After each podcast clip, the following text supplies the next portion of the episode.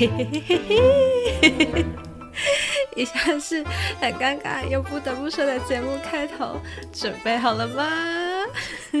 嘿，欢迎回到 C N N 好奇宁宁的频道，我是宁宁。之前好像都没跟大家聊一下关于二零二二的目标。我其实是一个很喜欢设定目标的人，尤其当我发现 Google Keep 很好用之后呢，我就更有动力去完成。先跟大家介绍一下 Google Keep 是什么，它是一种便利贴加记事本结合日历的一个城市，也不算城市，就是 Google 云端的一个内建服务。那它是专门可以记事，然后你可以用不同的色块去区分不同的项目，也可以像 Google 日历一样，然后有闹钟提醒跟定位的模式。然后我最喜欢的功能呢，是它有个合取方块可以打勾，就是你每一个代办项目前面会有个方格，你只要做完按它一下，它就自动帮你杠掉，然后把那个项目收起来。所以假设呢，我这个周末有好几项事情要做，我就全部打出来，然后一一完成，全部打勾，那种感觉就是非常的爽，也是一种成就感吧。好。那我二零二二的目标就写在 Google Keep 上面，然后为了按下那些勾勾，我都会非常努力的去实践它。其中有个项目呢，就是我半年要读完一本书，等于一年就是两本。那不是说有句话叫做呃三日不读书则面目可憎吗？以前看教科书的时候，我都会想说，干我这是一个可憎的脸啊，可以不要叫我在看书了吗？但长大之后呢，可以选。择自己要看什么书的时候，就会觉得那是一件需要成为习惯的事情，可能是以前填鸭式教育的阴影，我就觉得看书是一件工程非常浩大的事情，看书就是要把整本书消化完，然后可能还会考试啊什么之类的，不然就等于你没有读，所以你必须花费很多心力在上面。我常常打开书啊，看个十页就会睡着，不管什么书都一样哦，就算有趣的也会被我看到很无趣，然后我就会跟我哥。抱怨，后来我哥就跟我讲说，没关系啊，每次看十页，看个三十次啊，三百多页不就看完了吗？所以我后来看书时间就拉得很长，然后看得很慢。那为了 push 我这种很树懒方式的看书速度呢，我就把看书这件事情当成一个目标。但后来我才发现，这样的看书方式是没有效率的。有些看书的心态也是可以再调整。今天就想跟大家分享几个我自己的心得跟后后来学到的看书方法。那看书的方法是取自于《间接高效率等三次阅读法》这本书。那作者是个韩国人，叫做金正。那先说，我不是为了学习读书方法才看这本书，而是我在逛书局的时候看到这本书的封面，随手起来翻一下就把这本书看完了。它整本书的核心呢，就是在讲想要读懂一本书，最重要的是看次数，而不是时间的长短。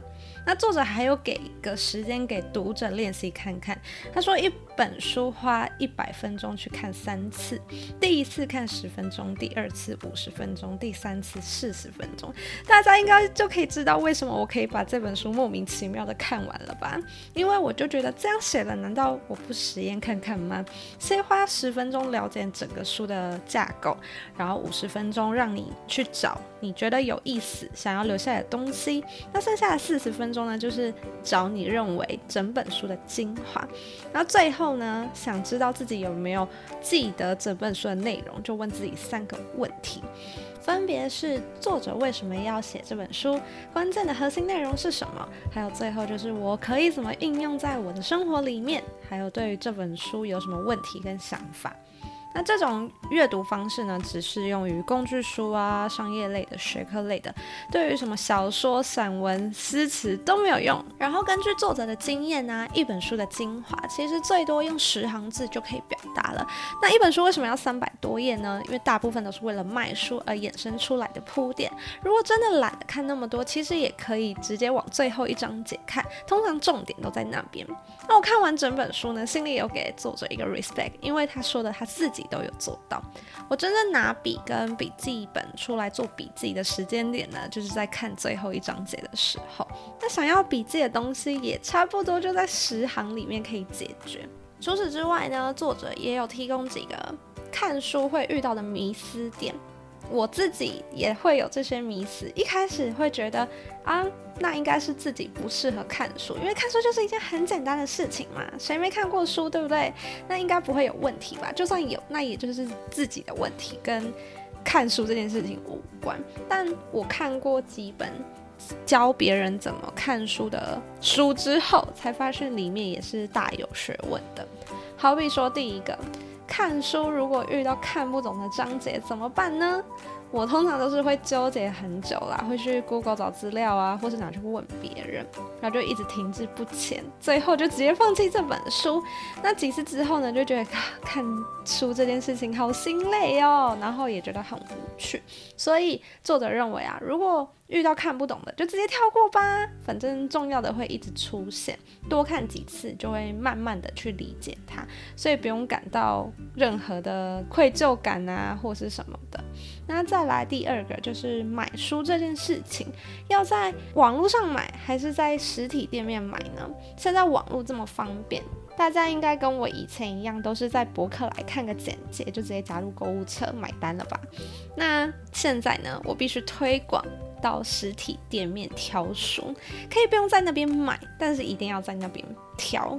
为什么呢？因为封面的触感、翻书的感觉，甚至是内容的排版，我觉得都会影响我们看书的欲望。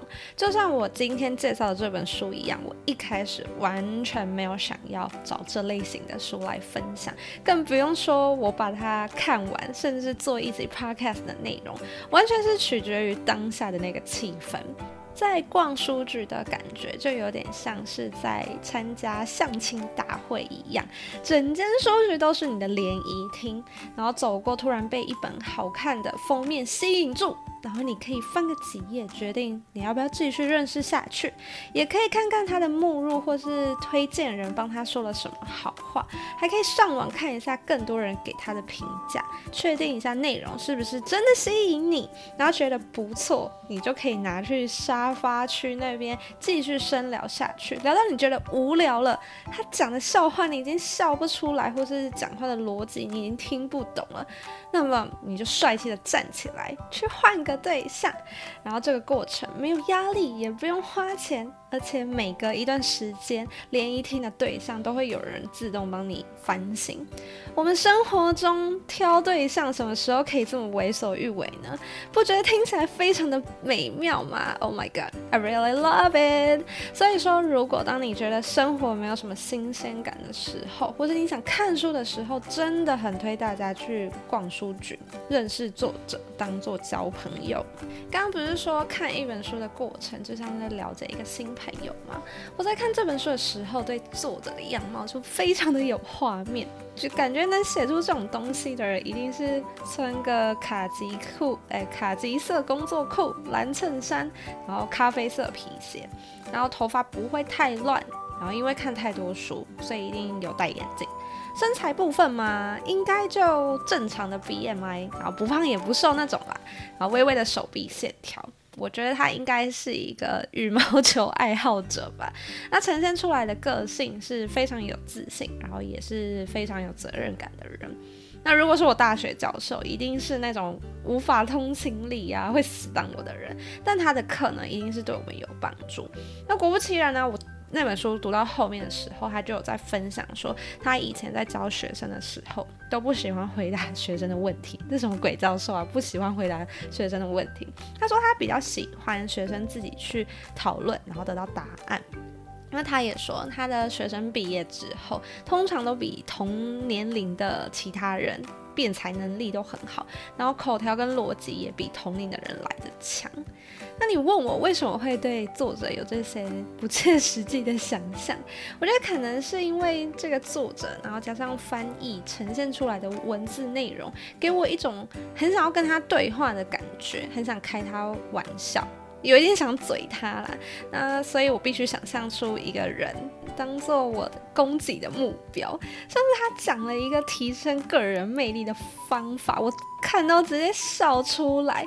他说他常常建议身边的女性朋友可以在包包里面放一本诗集。干诗集耶！你没有听错，就是诗集。他觉得女生背名牌包包好看是好看，但也要顾及包包里面的东西是不是也很好看。如果说他看到一个女生在等人的时候，手拿着一本诗集在阅读，他觉得对方一定是一个超级有内涵的女生，一定要给她加满分。然后我看到这边呢，我脑袋有超多画面跟剧场的。第一个画面呢，是我在一中街的麦当劳前面，因为我很常在那边等我那个很爱迟到的高中同学。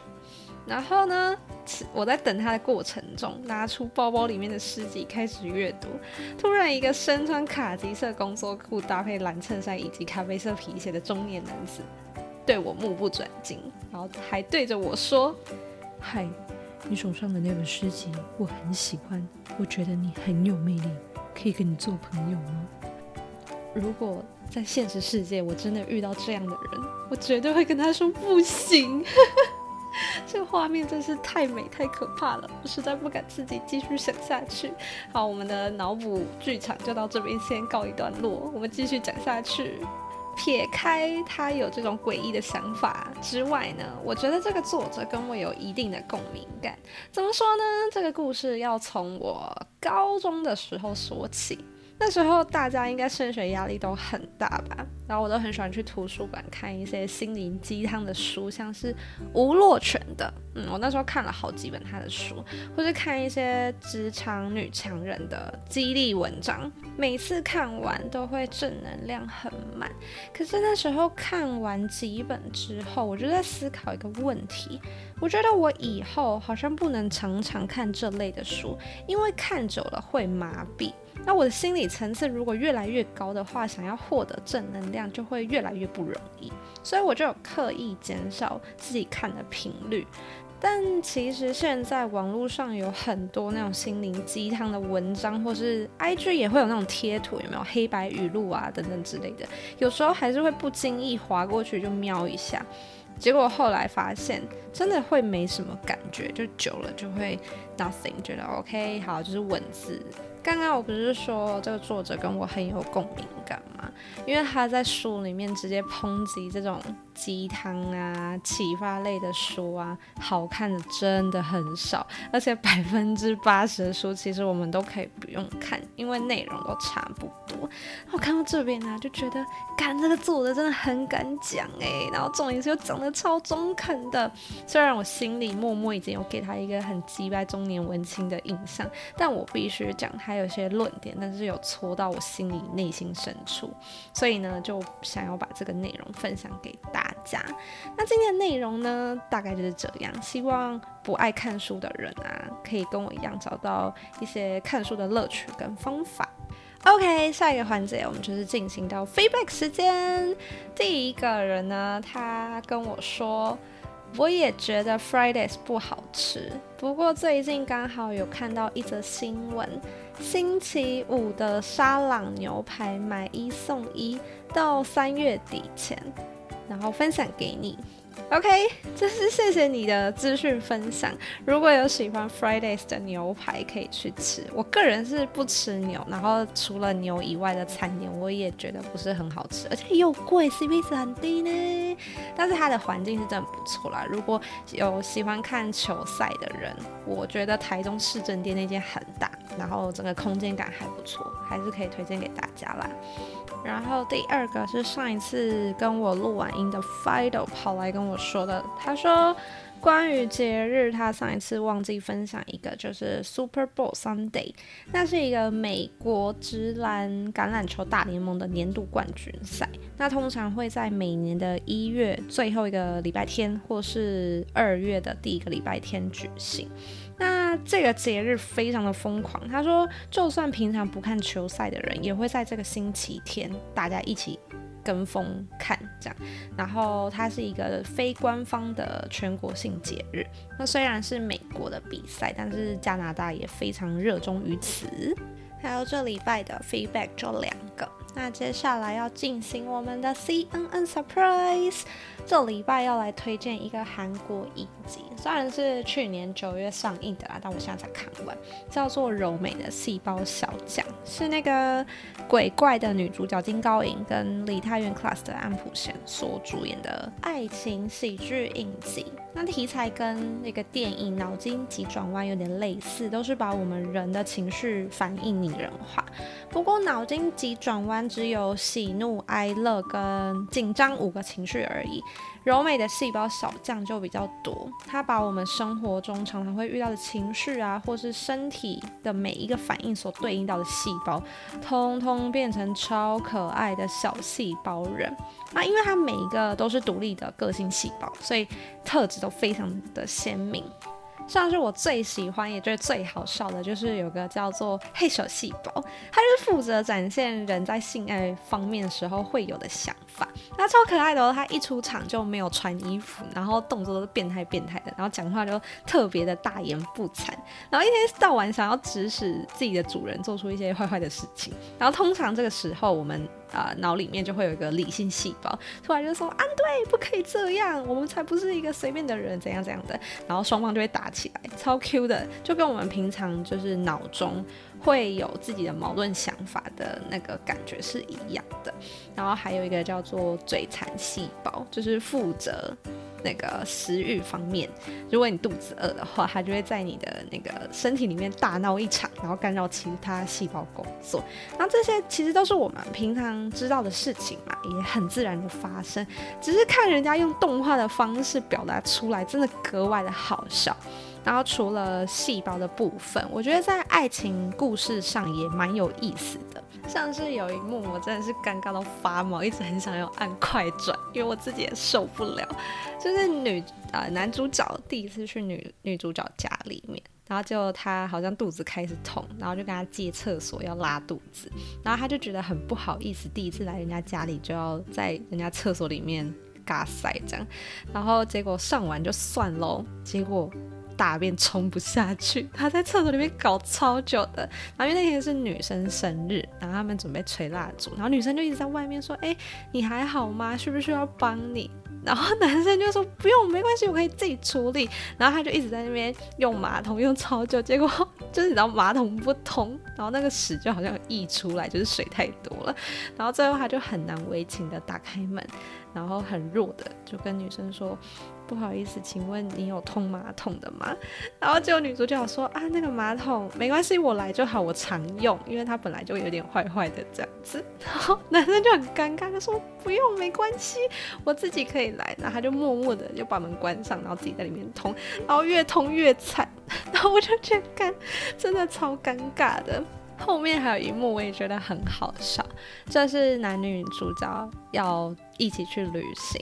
然后他们要住那个很浪漫的海景套房，结果呢，当天就只有三个选项。第一个是双床房，第二个是面对停车场的双人房，然后第三个是浴室是透明玻璃的海景套房。请问一下，这个时候大家你们各位要怎么选呢？你们现在可能会有很多理性的。想法什么换一间啊，或者是什么跟另一半商量啊，然后在剧情设定当下，就是你完全没有别的选择可以选。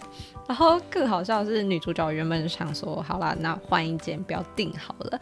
结果呢，她想想不对，她要打电话去，最后好像只有剩下玻璃，呃，浴室玻璃是透明的海景套房跟双床房可以选。我真的是尴尬到爆，我就想说他要怎么选的，然后最后他就选了那个，呃，浴室是透明玻璃的海景套房。然后他跟男主角斗的时候，真的是尴尬到不行。然后男主角就想说，为什么要订这种很奇怪的房间，还直问女主角。然后女主角说啊，我也不知道，就装傻这样。就男主角就理工男。非常的直，就跑去柜台说：“你们怎么可以就是没有告知人家就给人家这种房间，不会很尴尬吗？”然后就要求他们要处理。结果就是饭店的服务人员就说：“呃，这个我们事先都会告知客人，然后是经过客人同意的，我们才会给你们这样的房间。可是，就是女主角就是没有承认嘛，然后他们就跑去听那个电话的录音。天哪，那个真是尴尬到爆炸！我觉得这段超好笑，我在半夜看的时候都跟着他们一起紧张。总之，这是一部还蛮轻松的爱情小品，不会有很多什么浮夸的什么爱情。桥段，反正就是蛮平民化的爱情日常这样，然后推荐给大家。好，今天我们的分享就到这边然后期待下次再见拜拜。